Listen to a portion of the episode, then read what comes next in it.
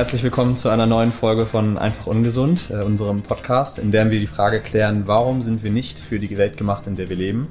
Heute mit einem sehr spannenden Gast, Tobias. Tobias, stell dich einfach gerne mal vor. Was, was machst du? Wer bist du? Wo kommst du her? Alles klar. Vielen Dank, dass ich hier sein kann. Ich bin Tobias Meller, Wahlhamburger, 34 Jahre jung.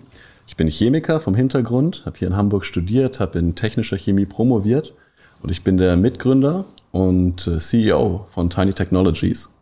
Sehr spannend, sehr spannend. Was, was macht Tiny Technologies? Um vielleicht gleich mal schon vorab die Frage zu klären, worum es heute auch geht. Wir reden heute vor allem über Nahrungsergänzungsmittel und auch über Innovationen im Bereich Nahrungsergänzungsmittel. Was äh, macht Tiny Technology? Tiny Technologies ist ein Team aus Wissenschaftlern und Ökonomen, die sich zum Ziel gesetzt haben, das volle Potenzial aus jedem Wirkstoff, aus allen Substanzen, die wir nutzen, um unsere Gesundheit ähm, zu verbessern, aufrechtzuerhalten, ähm, wiederzuerlangen, um das volle Potenzial aus diesen Substanzen auszuschöpfen. Und dafür beschäftigen wir uns mit der Bioverfügbarkeit und mit ähm, Trägersystemen, die dem Körper helfen, diese Substanzen, ähm, diese Substanzen besser aufzunehmen, die Bioverfügbarkeit zu erhöhen. Sehr, sehr spannend. Wenn wir jetzt über das Thema Bioverfügbarkeit reden, ich würde da gerne gleich noch näher drauf eingehen, um das so ein bisschen zu, bisschen zu, ja, ins Detail zu bringen. Wir haben ja bei uns im Podcast die Frage, warum oder warum sind wir nicht für die Welt geschaffen, in der wir leben? Wenn wir jetzt mal äh, bei, bei Nahrungsergänzungsmittel auch über die Themen Vitamin D und auch Vitamin B12 beispielsweise sprechen, das sind ja so zwei Vitamine, die sehr, sehr viel Anklang mittlerweile auch in der Gesellschaft finden, aus unterschiedlichen Gründen. Ähm, wir haben beispielsweise beim Vitamin D, das ist ja das Sonnenvitamin, wird es auch ganz gerne genannt, haben da ein äh, unterschiedliche limitierende Faktoren, die dafür sorgen, warum wir zum Beispiel auch in unserer Gesellschaft nicht genug Vitamin D zu uns nehmen. Um jetzt mal so ein paar zu nennen, also unter anderem auch einfach die Verfügbarkeit der Sonne. Alles nördlich von Italien ist in den Wintermonaten einfach nicht ausreichend mit Sonne ausgestattet, um es mal so plakativ zu sagen. Ähm, ebenfalls beim Vitamin B12, da gibt es ja auch viele, viele Gründe, beispielsweise die Ernährungsform, also Veganer und auch ältere Menschen und Menschen mit Vorerkrankungen im Darmbereich haben Schwierigkeiten, Vitamin B12 aufzunehmen. Mhm. So, wie kann letztendlich auch neue Technologien oder eine Innovation dafür sorgen, dass in diesem Bereich die Bioverfügbarkeit letztendlich mhm. auch erhöht werden kann? Ja. Sprechen wir doch erstmal darüber, was, was der Begriff Bioverfügbarkeit eigentlich bedeutet. Auch, auch sehr gut. Sehr ich glaube, das ist sinnvoll für den Einstieg. Sehr gerne. Mhm. Es ist ein, ähm, ein pharmakologischer Begriff, der aus dem Bereich der sogenannten Pharmakodynamik, äh, Pharmakokinetik kommt. Pharmakodynamik, das ist, welche Effekte ruft ein Wirkstoff in unserem Körper hervor. Pharmakokinetik ist die Frage, wann befindet sich wie viel wo von einem bestimmten Wirkstoff. Und die Bioverfügbarkeit, die beschreibt, die Menge, die Fraktion von einem Wirkstoff, den wir ähm, zu uns nehmen, in der Regel ja oral, der tatsächlich im systemischen Kreislauf, also im Blutkreislauf ankommt, von wo aus er seine Wirkung entfaltet, im Gegensatz zu der Menge, die unser ähm, Gastrointestinales, unser Verdauungssystem durchläuft, ähm, dann in die Leber transportiert wird, dort verstoffwechselt wird und einfach wieder ausgeschieden wird, ohne einen Mehrwert für uns zu, ähm, zu bringen. Und es ist tatsächlich so, dass die meisten gerade fettlöslichen Substanzen eine Bioverfügbarkeit haben im einstelligen Prozentbereich. Das heißt, von den meisten auch Nahrungsergänzungsmitteln, gerade die wir zu uns nehmen, über 90 Prozent durchlaufen einmal unser Verdauungssystem und werden ausgeschieden, ohne einen Mehrwert für uns zu haben. Also letztendlich äh, teure, teures Pipi. Wenn ich wollte es nicht sagen, aber ja, das ist genau das, was sofort in den Kopf kommt. Ja. Und die Bezeichnung kennt einfach jeder und genau ja. daher rührt es. Unser Körper kann einfach viele Substanzen nicht effektiv aufnehmen. Und das hat auch einen, einen, einen sinnvollen Hintergrund. Ähm, unsere Leber ist dazu da, Schadstoffe aus unserem, ähm, aus unserem System zu entfernen.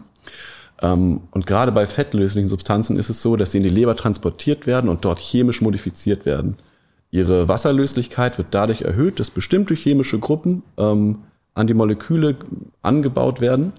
Dadurch werden sie wasserlöslicher und können über die, ähm, über die Blase, über den äh, Urin ausgeschieden werden. Ähm, aber unser Körper kann nicht unterscheiden zwischen Schadstoffen und zwischen Wirkstoffen. Und ich glaube, hier können wir ganz gut anknüpfen an den mhm. Punkt, warum sind wir, sind wir nicht optimal angepasst an die Welt, in der wir eigentlich leben. Definitiv. Was, was kann denn jetzt letztendlich dafür sorgen, diese Bioverfügbarkeit zu erhöhen? Also wir wissen jetzt, mhm. wie Bioverfügbarkeit funktioniert, was es auch bedeutet. Also jetzt mal wirklich runtergebrochen, wie viel der Körper wirklich von dem Wirkstoff auch verwenden kann. Mhm. was kann man machen, um diese Bioverfügbarkeit auch zu erhöhen? Und was gibt es vielleicht auch, bevor wir darauf eingehen, über Technologien zu sprechen, was für limitierende Faktoren gibt es vielleicht auch im, im Gesundheitsbereich? Ähm, also warum haben Menschen zum Beispiel weniger Bioverfügbarkeit? Also es geht ja nicht nur um den Wirkstoff, sondern mhm. es geht ja auch darum, was der Mensch letztendlich aufnehmen kann. Da gibt es ja auch verschiedene Faktoren. Ja, enorm viele. So, jetzt hast du eigentlich mehrere sehr breite Fragen gestellt. Ja. Ich fange mal wir mit haben, wir haben genug Zeit. Wir können ich, gerne alles im Detail besprechen. Ich fange mal mit einem einfachen Beispiel an. Ähm, Kurkumin zum Beispiel, äh, eine Substanz mit einer enorm geringen Bioverfügbarkeit, unter einem Prozent aber mit vielen ähm, vorteilhaften Eigenschaften für uns. Ähm, es ist gerade Entzündungshemd zum Beispiel, um eine zu nennen. Ähm, Kurkumin wird häufig zusammen mit Piperin vergeben, denn Piperin hemmt Enzyme, die das Kurkumin abbauen. Geht aber auch wieder einher mit der gewissen Gefahr von der Erhöhung von anderen Nebenwirkungen, weil es reizend wirkt. Und ähm, wir sind da mit unserer Technologie einen anderen Schritt gegangen.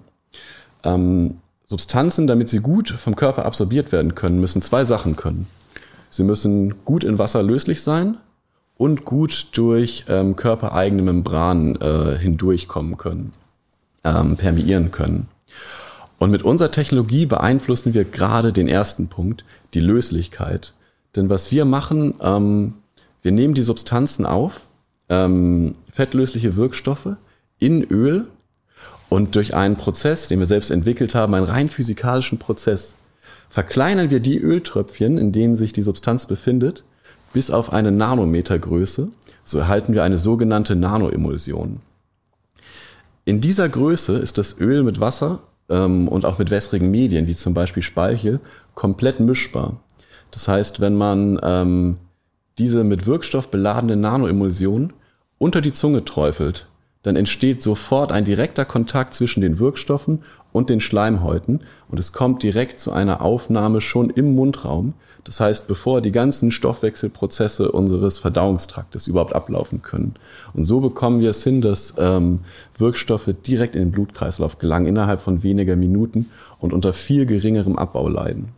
Was ja auch ganz interessant ist, wenn man vor allem auch über das Vitamin B12 spricht, weil ja mhm. gerade das Vitamin B12 auch im Darm aufgenommen wird und hier ja auch immer wieder limitierende Faktoren für die Bioverfügbarkeit entstehen. Also wenn man jetzt mal darüber nachdenkt, es gibt ja auch viele Leute, die beispielsweise unter Zöliakie leiden, mhm. wo so ein bisschen auch die Aufnahme von Nährstoffen gestört ist, dann gibt es auch immer wieder die Problematik, dass Vitamin B12 schon auch von den Darmbakterien mit aufgenommen wird. Also dass quasi diese sich auch am Vitamin B12 äh, ja, dass die sie auch benutzen und dadurch hast du natürlich dann auch für den Körper weniger Verfügbarkeit.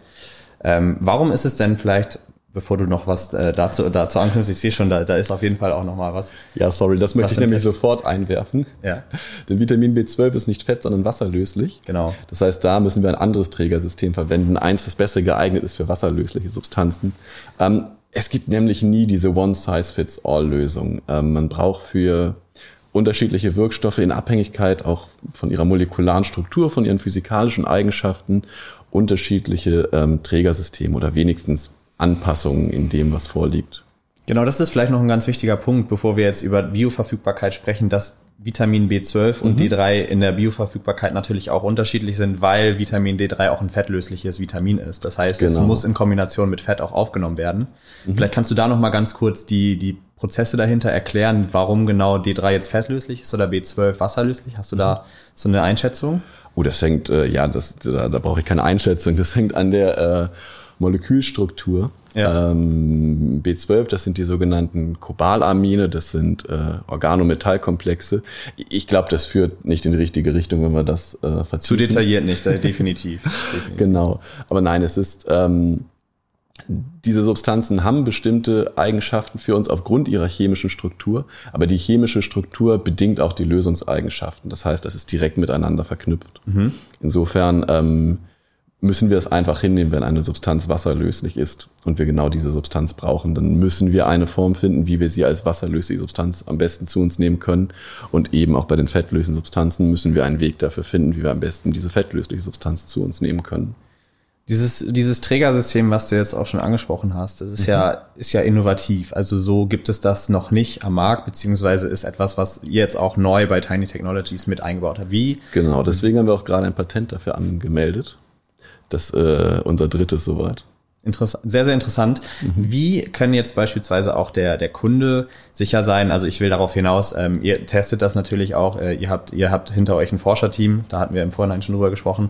Wie sieht so generell diese Entwicklung aus? Ich weiß, dass wenn ihr ein Patent habt, ihr willst jetzt nicht zu sehr ins Detail gehen wahrscheinlich oder äh, kannst du auch selber entscheiden, aber ähm, was, wie kann der, kann der Kunde, der, die Kundin sich jetzt sicher sein, dass das auch wirklich funktioniert? Also mhm. welche Studien gibt es dazu? Welche Literatur verwendet ihr? Was habt ihr da so als, als Absicherung? Genau, ich, ich gehe da mal ein bisschen in die Historie. Gerne. Also lass mich, lass mich gerne, gerne etwas ausholen. Ja. Ähm, als wir angefangen haben, uns mit dem Thema zu beschäftigen, ähm, in die Literatur geschaut haben, einfach gesehen haben, dass viele Substanzen, gesundheitsfördernde Substanzen, wie gesagt, sehr schlecht aufgenommen werden. Ähm, haben wir uns gefragt, gibt es schon Lösungen? Das kann man auch direkt sagen. Wir haben das Rad nicht neu erfunden. In der Pharmazie sind ähm, diese Trägersysteme sogenannte Drug Delivery Systeme. Das sagt ja der Name direkt Wirkstofftransportsysteme schon bekannt. Die bestehen aber häufig aus ähm, künstlichen Inhaltsstoffen, die auch wiederum mit, ähm, ja, mit gewissen Problemen bei einer Einnahme eingehen, die auch ihre eigenen Nebenwirkungen haben. Und gerade Nahrungsergänzungsmittel sind ja für den, für den dauerhaften täglichen Gebrauch gedacht. Also wir haben uns die Literatur angeschaut, was gibt es an Möglichkeiten, welchen Mehrwert liefern sie und haben uns dann das Ziel gesetzt, wir werden ein Trägersystem herstellen, was die gleichen Vorteile bietet, aber komplett auf natürlichen Inhaltsstoffen beruht, eine hohe Verträglichkeit für den Körper hat und äh, jetzt nicht noch mit potenziellen zusätzlichen Nebenwirkungen einhergeht. Und dann gibt es ähm, während der Entwicklung, es gibt einige physikalische Größen, die relevant sind. Wir können natürlich immer vergleichen, erfüllt unser Trägersystem die gleichen Ansprüche wie auch das pharmazeutische an Beladungskapazität, Stabilität, die Partikelgröße von dem Trägermedium, das ist ein sehr wichtiger Faktor. Den können wir natürlich messen und vergleichen. Und dann haben wir angefangen, ähm, ganz am Anfang noch an uns selbst Bioverfügbarkeitsstudien mhm. durchzuführen. Ähm, das kann man sich so vorstellen, man nimmt eine bestimmte Substanz ein, ähm, sagen wir mal, weil es die erste Substanz war, mit der wir uns beschäftigt haben, Cannabidiol, das ist die nicht psychoaktive ähm, Hauptkomponente der Cannabispflanze, wirkt entzündungshemmend, wirkt beruhigend. Ähm, wir haben diese Substanz eingenommen, einmal nur gelöst in Öl, in MCT-Öl, das ist so die Standardformulierung, die man am Markt bekommt, und genau die gleiche Menge in unserer Trägertechnologie. Mit einer Woche Abstand voneinander. Und dann haben wir direkt nach der Einnahme zu definierten Zeitpunkten Blut entnommen und in einem externen Analyselabor die Menge an ähm, Wirkstoff im Blut bestimmt. Das kann man dann auftragen. Auf die Y-Achse kommt die Konzentration im Blut, auf die X-Achse ähm, die Zeit mhm. und dann bekommt man eine Kurve über die Verteilung des Wirkstoffes im Blutplasma über die Zeit. Man erhält eine Kurve für das Trägersystem, eine Kurve für die Referenzsubstanz und das Verhältnis der Integrale, also die Gesamtmenge, die man im Blut nachgewiesen hat, das ist der Faktor, um den die Bioverfügbarkeit erhöht wurde. Und wir könnten bei unserer ersten Studie an uns selbst zeigen, dass wir mit unserer Technologie in der Lage sind, die siebenfache Menge im Durchschnitt ins Blut zu bringen. Bezogen auf das Cannabidiol jetzt. Genau, bezogen okay. auf das Cannabidiol. Ja. Wir führen natürlich, ähm, also diese Studien sind sehr zeitaufwendig und auch kostenintensiv. Mhm. Und ähm, auch gerade wenn wir sie veröffentlichen, dann sorgen wir dafür, dass sie unter externer Kontrolle durchgeführt werden, damit nicht der Vorwurf gemacht wurde, wir, ähm, wir hätten sie vorteilhaft für uns gestaltet. Ähm, deswegen müssen wir sukzessive für all die Substanzen, mit denen wir arbeiten, diese Studien durchführen. Für D3 zum Beispiel ähm, machen wir auch gerade eine Studie. Da gehen wir auch noch einen Schritt weiter. Wir vergleichen uns nicht nur mit dem Standardprodukt am Markt, sondern auch mit anderen Produkten, ähm, die ähm, dazu gedacht sind, jedenfalls laut Hersteller, die Bioverfügbarkeit zu erhöhen. Und das ist auch ein interessanter Aspekt. Ich glaube, dazu kannst du gleich noch mehr sagen. Wir haben mit unterschiedlichen Dosen gearbeitet. Mhm. Das ist in der Literatur bisher auch kaum bekannt, dass das, ähm, die, Dosisabhängig der die Dosisabhängigkeit der Bioverfügbarkeit bei Nahrungsergänzungsmitteln untersucht wird. Wir konnten zeigen, dass bei der ähm, von offizieller Seite empfohlene Standardmenge von 800 internationalen Einheiten D3 ähm, auch über einen längeren Zeitraum bei einigen Probanden es zu keiner Erhöhung der Plasmawerte kam. Wir konnten aber auch zeigen, dass im Vergleich von unserer Technologie ähm, mit einem anderen ähm, am Markt vertretenen ähm, System zur Erhöhung der Bioverfügbarkeit, dass wir über einen längeren Zeitraum deutlich höhere Plasmawerte erreichen konnten. So, die Studie läuft noch. Du hast gefragt, wie können wir ähm, den Nachweis erbringen für, ähm, für Kunden, für potenzielle Kunden, dass der, der Mehrwert auch tatsächlich gegeben ist. Wir veröffentlichen all diese Daten. In, ähm, in wissenschaftlicher Fachliteratur, ähm, wo ein Peer-Review-Prozess durchgeführt wird, das heißt, wo es auch nochmal eine externe Prüfung auf Plausibilität gibt, ähm, veröffentlichen wir all diese Daten, die sind dann einsichtbar, die können angefochten werden, wenn es Zweifel daran gibt. Wir wollen sie auf jeden Fall öffentlich machen. Zum einen, damit wir zeigen können, diesen Mehrwert gibt es. Und zum anderen auch, da sind wir immer offen, ähm, wenn wir zeigen, dass unser System irgendwo noch einen Mangel hat, mhm. dann wollen wir daran arbeiten und den optimieren. Und ich möchte es noch einmal zurückführen auf das, was ich am Anfang gesagt habe. Wir haben das Ziel, dass wir für jeden Wirkstoff das volle Potenzial entfalten. Und dafür ist es notwendig, dass wir uns auch permanent selbst verbessern. Definitiv. Vor allem, wenn man es halt auch dann noch äh, in der Studie testen kann. Absolut. und äh, überprüfen kann, ob es funktioniert. Das ist ja letztendlich auch der Sinn der Wissenschaft. Also, dass man wirklich nicht nur behauptet, man hat etwas, man kann etwas, sondern dass man es wirklich auch in der Studie mhm. nachweisen kann. Und dass man auch, wie du schon gesagt hast, transparent ist und mhm. dass letztendlich auch andere Wissenschaftler das anfechten können. Also genau. auch Verbesserungsmöglichkeiten geben können oder sagen können, hey, hier stimmt was nicht. Das ist ja letztendlich auch so die Transparenz, die von vielen Leuten auch wirklich gewollt ist und die mhm. auch notwendig ist heutzutage, um auch wirklich Ergebnisse zu erzielen, die allen einen Benefit bringen. Absolut. Ja, dieser offene, dieser offene Umgang ist, ist einfach notwendig, weil sonst hat man einmal eine Technologie, ähm, sagt, das ist die One-Size-Fits-All-Lösung und das reicht. Ja. Und so stirbt der Innovation, wenn man nicht offen auch mit Rückschlägen umgeht oder mit, äh, mit Fehlern. Okay, du sagst jetzt, ähm, im Prinzip ist ja dieses Trägersystem dann so der, der, der, der das Mittel mhm. zum, zum Zweck. Genau. Und der Zweck ist ja der Wirkstoff. Also, dass wir letztendlich einen Wirkstoff zu uns nehmen können. Und dieses, um das nochmal so ein bisschen äh, zusammenzufassen, das, der, das Trägersystem ist auf eigentlich alle Wirkstoffe verwendbar, aber man muss es halt in gewisser Weise anpassen. Ähm, nicht ganz. Ähm, okay. das Trägersystem, das erste, von dem ich gesprochen habe, worauf auch die meisten unserer Produkte dann beruhen, ähm, das ist designt, um die Bioverfügbarkeit von fettlöslichen Substanzen zu erhöhen. Beispielsweise Vitamin D3. Genau, Vitamin ja. D3, auch ähm, Vitamin K, äh, Vitamin K2. Für wasserlösliche Substanzen ist ein anderes System gebraucht. Und dieses System ist, und da kommen wir zur Applikationsform, ähm, es ist optimiert darauf, die sublinguale Aufnahme ähm, zu maximieren, das heißt die Aufnahme über die Mundschleimhäute. Wenn man zum Beispiel Substanzen über die Haut transportieren möchte oder in die Haut, wiederum ein anderes System vonnöten. Gibt es bei der Bioverfügbarkeit schon eine Aussage beziehungsweise Studien dazu beim Vitamin D, wie viel höher sie im Vergleich zu anderen ist? Zu, also zu anderen ist immer schwierig. Man muss natürlich klassifizieren, ob man jetzt eine Tablette nimmt, ob man eine Kapsel nimmt mit mhm. Ölform, ob man, einen, ob man eine liposomale Möglichkeit nimmt. Also mhm. wie viel höher da das Vitamin D3 aufgenommen werden kann, prozentual. Habt ihr da, mhm. habt ihr da schon Zahlen zu? Ähm, wie gesagt, wir führen erste Studien durch und ich möchte noch nicht zu konkret werden, okay. weil die Studie noch abgeschlossen werden muss. Ähm, so weit gehen wir aber davon aus, dass wir die, ähm, die Bioverfügbarkeit etwa verdoppeln können. Aber beim Vitamin D, das finde ich auch ganz spannend.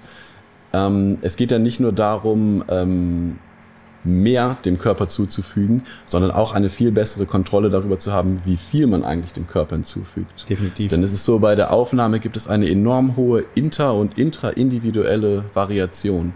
Das heißt, die Bioverfügbarkeit bei Frauen ist äh, häufig eine andere als bei Männern. Ähm, bei übergewichtigen Menschen äh, sieht es anders aus als bei Sportlern. Ähm, die Bioverfügbarkeit hängt davon ab, was wir gegessen haben, ähm, wann und wie viel.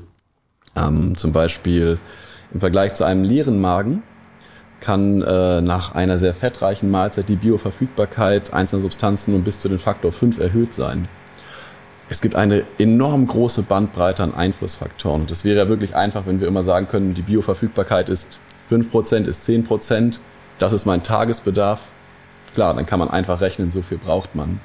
Ja. Wenn wir jetzt aber die Aufnahme schon über die Mundschleimhäute ermöglichen und soweit es geht, Stoffwechselprozesse ähm, ähm, auscanceln, dann haben wir eine viel bessere Kontrolle darüber, wie viel eigentlich im Körper ankommt. Und im Endeffekt geht es ja darum, festzustellen, was brauchen wir, wie viel brauchen wir und dem Körper genau diese Menge zur Verfügung zu stellen.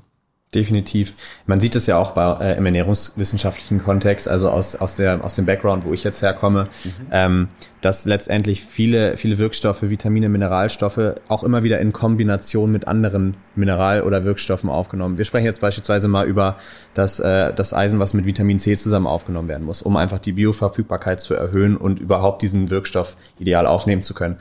Das ist ja schon sehr, sehr komplex. Mhm.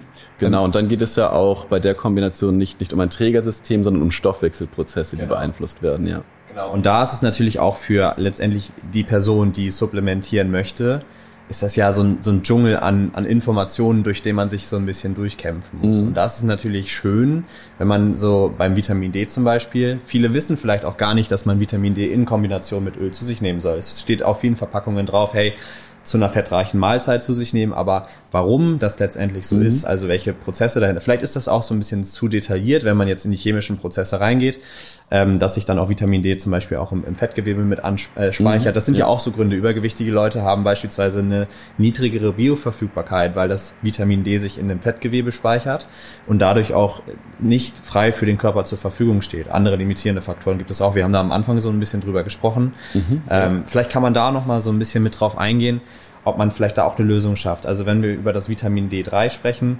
klassische limitierende Faktoren sind, wir hatten es gesagt, sind äh, vor allem die Zeiten. Wir haben zwischen März und Oktober ausreichend Sonne bei uns in, in, unseren, in, unserer, in unserer Region, also ich sag mal nördlich von Italien, aber auch nur von 10 bis 16 Uhr. Mhm. Wenn wir jetzt auf die Frage zurückkommen, warum sind wir nicht für die Welt geschaffen, in der wir leben, und wir reden über Vitamin D beispielsweise, über einen Mangel, 30 Prozent der ja. Bevölkerung in Deutschland haben einen Vitamin D-Mangel. So, Ah, darf ich eine kurze Zwischenfrage natürlich. stellen, weil ich das auch enorm spannend finde? Sehr gerne. Ich habe natürlich auch in der Literatur geschaut, ähm, ähm, wie ist die, die Situation für Vitamin D ähm, in der deutschen Bevölkerung und du findest ja wirklich von bis Werte. Ja. Ähm, und ich kann immer nicht genau sagen, gut, bezieht man sich jetzt da vielleicht nur auf die, auf die Winterzeit? Das ist in Studien auch häufig nicht genau angegeben. Ähm, deswegen darf ich fragen, wo kommen die 30 Prozent her? Die 30 Prozent kommen vom Robert-Koch-Institut. Das mhm. sind Studien aus dem Jahr 2016 äh, wo letztendlich einfach mal so eine komplette, so eine komplette Überprüfung durchgeführt wurde, um zu schauen, wie ist der Status. Da muss man jetzt sagen, ähm, man rechnet ja bei einem Vitamin D von einer Serumkonzentration, also wie viel Nanomol mhm. pro Liter Serumkonzentration im Blut, das ist jetzt sehr spezifisch, ist an Vitamin D zur Verfügung. Und der Durchschnittswert, wo man sagt, okay, wenn man drüber ist, hat man keinen Mangel, liegt bei 50 Nanomol pro Liter. Und dann zwischen 50 und 30 Nanomol ist eine unzureichende äh, oder nicht ausreichende Versorgung von Vitamin D3 und unter 30 Nanomol, manchmal auch 25, da ist immer in der Literatur ein bisschen unterschiedlich, spricht man von einem Mangel. Und tatsächlich sind 30 Prozent unter diesen 50 und dann teilt sich das darunter noch so ein bisschen auf. Ähm, und da ist natürlich auch immer so ein bisschen die Frage, wie kommt das zustande? Und äh, da wollte ich ja gerade auch schon ein bisschen drauf eingehen, weil das ein sehr, sehr spannendes Thema ist. Und wenn wir gerade die Frage stellen, warum sind wir nicht geschaffen für die Welt, in der wir leben? Wir haben, äh, wie gesagt, eine Uhrzeiten, äh, die Uhrzeit ist ein Faktor. Also mhm. wir haben tatsächlich nur von März bis Oktober ausreichend Sonne, von 10 bis 16 Uhr. Und wenn man allein schon diesen Faktor mit einbezieht in der Welt, in der Gesellschaft, in der wir leben, mhm. wo wir natürlich viele von uns einen Bürojob haben beispielsweise, ja. viele von uns leben äh, oder sind viel drin. Wir sind nicht mehr wie, wie ich sag mal ganz früher, wo wir wirklich von Tag zu Tag gejagt haben, wo wir wirklich uns in der Sonne aufgehalten haben können wir den Gleichklang des Begriffes Uhrzeit benutzen. Uhrzeit, genau. Die Menschheit, ähm, die, die Spezies gibt es ja seit, seit ähm, auch wieder je nach Quelle und Wissenschaft, aber sagen wir mal ungefähr 300.000 Jahre. Und äh, wir haben in Familienbanden gelebt, wir haben gejagt, gesammelt, wir waren immer draußen, ähm, waren immer dem direkten Sonnenlicht ausgesetzt, was ja notwendig ist für die Vitamin D-Synthese. Und die modernen Zeiten, ähm, was du ja auch genau gerade angesprochen hast, wir sitzen im Büro, wir sind zu Hause, ähm, wir, wir sind weniger an der freien Natur und viel weniger Sonneneinstrahlung ausgesetzt. Ähm, das ist ja in der Menschheitsgeschichte nur ein winzig kleiner Teil. Das heißt, wir hatten ja noch gar keine Möglichkeit, uns biologisch daran anzupassen. Definitiv. Und was dann auch noch so evolutionstechnisch dazu kommt, mhm. ist, dass es natürlich auch äh, von der Sensibilität des Hauttypes noch abhängig ist, wie gut wir Vitamin D letztendlich auch aufnehmen können. Also Vitamin D ist ja letztendlich Wir haben eine Form von Cholesterol, die in der oberen Hautschicht sitzt. Cholesterol ist eine, ist eine Art Fett. Mhm. Und Vitamin D wird letztendlich dann so produziert, dass UVB-Strahlen auf diese obere Hautschicht treffen. Das Cholesterol wird in eine Vorform von Vitamin D umgewandelt. Und allein dieser Prozess ist ja auch schon sehr individuell je nach Hauttyp auch. Wir haben teilweise Menschen mit dunkleren Hauttypen, wo das so ein bisschen, wo, wo das Melanin dafür sorgt, dass äh, letztendlich die, die Hauttypen besser geschützt sind vor der Sonneneinstrahlung, wodurch das Vitamin D auch schlechter um, umgewandelt werden. Also es gibt ganz, ganz viele Faktoren, die dafür sorgen, dass wir limitierend äh, Vitamin D herstellen können. Und gerade dann ist natürlich eine Supplementierung wichtig. Mhm. Und ähm, wie du schon gesagt hast, wir haben natürlich auch verschiedene Empfehlungen. Wir haben zum Beispiel den NRV, also den, die tägliche Verzehrsempfehlung von 800 IE. Das heißt aber nicht, dass wir damit einen Mangel ausgleichen können. Also es gibt zum Beispiel auch, wenn wir generell schon eine sehr, sehr niedrige Serumkonzentration haben von unter 50, von unter 30 Nanomol pro Liter, mhm. dann müssen wir natürlich auch erstmal wieder, da gehen natürlich dann auch viele immer zum Arzt, was auch sinnvoll ist. Wir haben ja die Möglichkeit bei Seroscreen auch mit dem Vitamin D-Test, um das so ein bisschen zu testen. Und dann müssen auch Empfehlungen ausgesprochen werden, was tatsächlich genommen werden muss. Und da ist es dann auch wichtig zu wissen, wie viel internationale Einheiten brauche ich, um erstmal mein Depot wieder aufzubauen, gerade in den Wintermonaten. Du hast ja genau, gesagt, das ja. ist auch so ein bisschen so eine, so eine zeitliche, so eine, so eine saisonale Frage, wann der Mangel entsteht. Man kann natürlich jetzt eine Studie im August durchführen. Da werden die Konzentrationen wahrscheinlich anders sein, als wenn man sie im Januar, Februar durchführt. Aber es ist äh, Fakt, dass wir im Winter zu wenig Sonne haben. Die Deutsche Gesellschaft für Ernährung beispielsweise empfiehlt auch eine Supplementierung im Winter, um einfach diesem Mangel entgegenzuwirken, weil Vitamin D natürlich auch viele Prozesse im Körper mit inne hat, beziehungsweise Teil davon ist. Beispielsweise fördert es die normale Unterstützung des Immunsystems. Es äh, trägt zur normalen Knochenbildung bei, zu normalen Muskelfunktionen. Also es sind alles wichtige Funktionen auch für den Körper, ähm, die, die sehr, sehr spezifisch dann auch durch Vitamin D getriggert werden.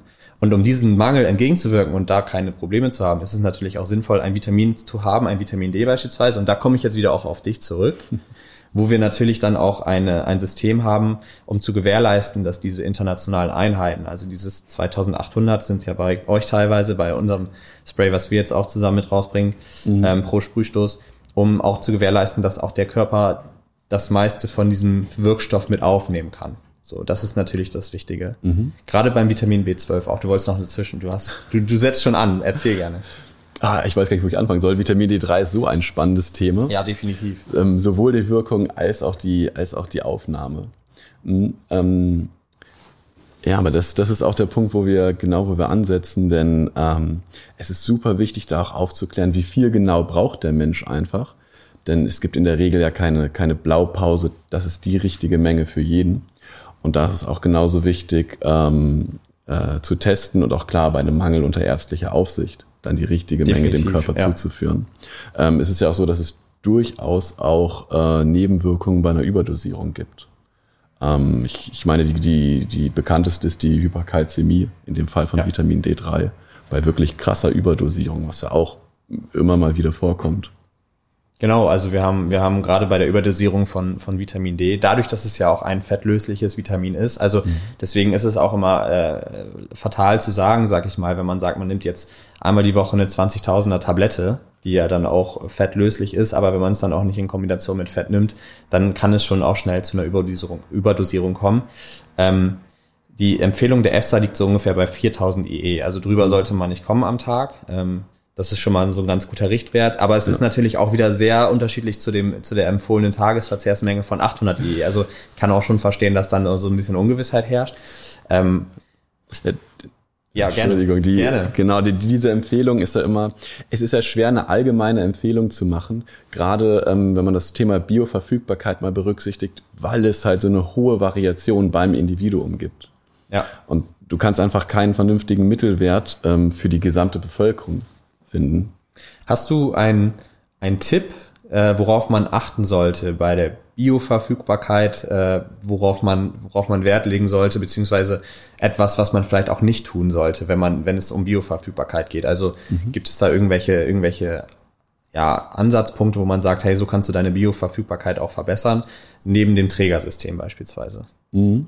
Das Trägersystem ist ja extra dafür designt, dass ähm, dass man ein fertiges Produkt hat, was alles liefert, was man braucht. Deswegen das Öl ist ja inbegriffen. Es ist eine Formulierung, die auf mehreren Ebenen die Bioverfügbarkeit optimiert.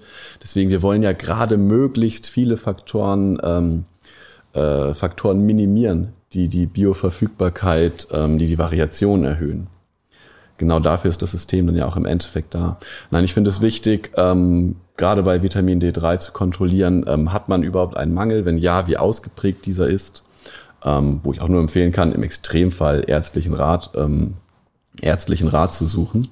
Aber sonst ähm, können wir, und du hast ja auch schon Werte genannt, mit moderaten Dosen ähm, gerade in der dunklen Jahreszeit supplementieren.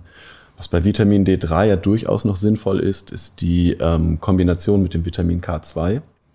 Ähm, und auch der Punkt äh, Knochengesundheit, denn da geht es ja um, um Calcium. Vitamin D3 wirkt ja, ähm, nimmt eine enorm wichtige Rolle beim Phosphat- und Calciumstoffwechsel ein. Das Vitamin D3 hilft dem Körper dabei, das Calcium ähm, aufzunehmen und in unseren systemischen Kreislauf zu überführen, in unser Blutplasma. Und genau an dem Punkt setzt dann auch das K2 ein. Es, ähm, es aktiviert Proteine, die das Calcium aufnehmen, zu den Knochen äh, tra transportieren und dort einbauen und so ähm, dafür sorgen, dass die Knochendichte erhalten bleibt und unter bestimmten Bedingungen auch zunimmt. Sehr, sehr spannend. Wenn, wenn wir jetzt noch ganz kurz über, ich habe schon, äh, wir haben schon fast die Zeit erreicht. Ich würde noch ganz einmal ganz kurz das Thema Vitamin B12 aufgreifen. Gerne. Äh, ein, zwei Minuten. Ähm, weil es ja da auch limitierende Faktoren gibt bei der, bei der Aufnahme, bei der Bioverfügbarkeit, aber auch nicht nur bei der Aufnahme und Bioverfügbarkeit, sondern auch wer letztendlich Vitamin B12. Wir haben da im Vorhinein schon, schon einmal kurz drüber gesprochen. Mhm. Wir haben ja zum Beispiel eine sehr, sehr stark wachsende Bevölkerung und beziehungsweise wir haben eine Bevölkerung, die älter wird. Also wir haben eine ältere Bevölkerung, die stark wächst, um es so zu sagen. Plus wir haben ja. immer mehr Veganer, die dazukommen. Mhm. Was ja auch eine positive Entwicklung im Sinne der Umwelt ist, im Sinne der Nachhaltigkeit. Ähm, hier ist es natürlich auch noch ganz wichtig zu erwähnen, dass gerade diese Gruppen, wir haben keinen generellen Vitamin B12-Mangel in unserer Gesellschaft, ja. weil Vitamin B12 in vielen Lebensmitteln vorkommt. Aber mhm. da ist es wichtig zu erwähnen, dass wir hier in verschiedenen Gruppen, beispielsweise Veganer und auch älteren Menschen, einen Mangel haben. Also das ist vielleicht nochmal wichtig zu sagen, dass wir mhm. auch hier vor allem die Supplementierung, die DGE empfiehlt die Supplementierung für Veganer und für äh, ältere ja. Menschen. Aus unterschiedlichen Gründen. Genau. Mhm. Und ähm, das vielleicht so ein bisschen zum Abschluss um, um, beide, um beide Vitamine. Wir haben jetzt viel über Vitamin D3 gesprochen. Ich merke schon, wir müssen dich nochmal einladen, um auf jeden Fall noch weiter über diese Themen zu sprechen. Noch gerne. Ähm, zum Abschluss fragen wir immer so ein bisschen, weil es ja auch das Thema ge gesund und einfach ungesund geht. Der Podcast heißt ja auch einfach ungesund. Was ist so ein bisschen dein ungesundes Laster, was du nicht sein kannst? Also so im Alltag. Mein ungesundes Laster ja, im genau. Alltag. Uh, Zucker und Alkohol. Sehr, auch ich glaube, man darf, man kann das darauf runterbrechen, ja, ja. ja. Also die klassische Schokolade und das Feierabendbier ist dann, ist dann auch gerne mal mit dabei. Ja, ich, also natürlich nicht jeden Tag, aber genau, ein Feierabendbier mit Kollegen ist eine wunderschön angenehme Sache. Und ich mag einfach sehr gerne Süßigkeiten. Sehr, sehr cool. es ist auch immer ein schöner Abschluss, wenn man einfach die ganze Zeit über Gesundheit redet, aber auch niemand, niemand niemand frei von, von Lastern ist. Und es ist ja auch ein gesellschaftliches Ding. So ja, es ist ja auch ein Teil, ähm, ein Teil der geistigen Gesundheit. Definitiv. Hattest du ja im Vorhinein, wir haben ja vorher auch immer so ein bisschen Gespräche, wo du auch gesagt hast, geistige Gesundheit ist natürlich neben der psych äh, physischen Gesundheit auch ein sehr, sehr wichtiger Faktor, um Gesundheit im Allgemeinen zu definieren. Ähm, da sind wir natürlich auch, da gehe ich voll mit ein. Also Absolut. Wir vernachlässigen viel zu sehr unsere, unsere psychische Gesundheit im Vergleich zur physischen. Ja, Tobias, vielen Dank, dass du heute da warst. Wir haben, wir sind leider schon am Ende angekommen. Ich würde gerne noch, noch eine halbe Stunde mit dir weiter äh, über das Thema reden. Sehr, sehr spannend. Und ähm, wenn es äh, ja von dir aus nichts mehr gibt, dann würde ich den Podcast für heute schließen. Äh, gerne Kommentare dalassen an unsere ZuhörerInnen und äh, uns auch äh, nochmal Feedback geben. Immer gerne noch den Podcast natürlich auch folgen. Wir sind auf verschiedenen, wir sind bei Spotify, bei Apple Music sind wir vertreten. Auf Instagram wird der Podcast auch zur Verfügung stehen, höchstwahrscheinlich, zumindest dann auch in der Story. Also gerne äh, von allen Seiten Feedback. Und vielen Dank dir, Tobias. Sehr gerne. Es war mir eine große Freude. Sehr schön.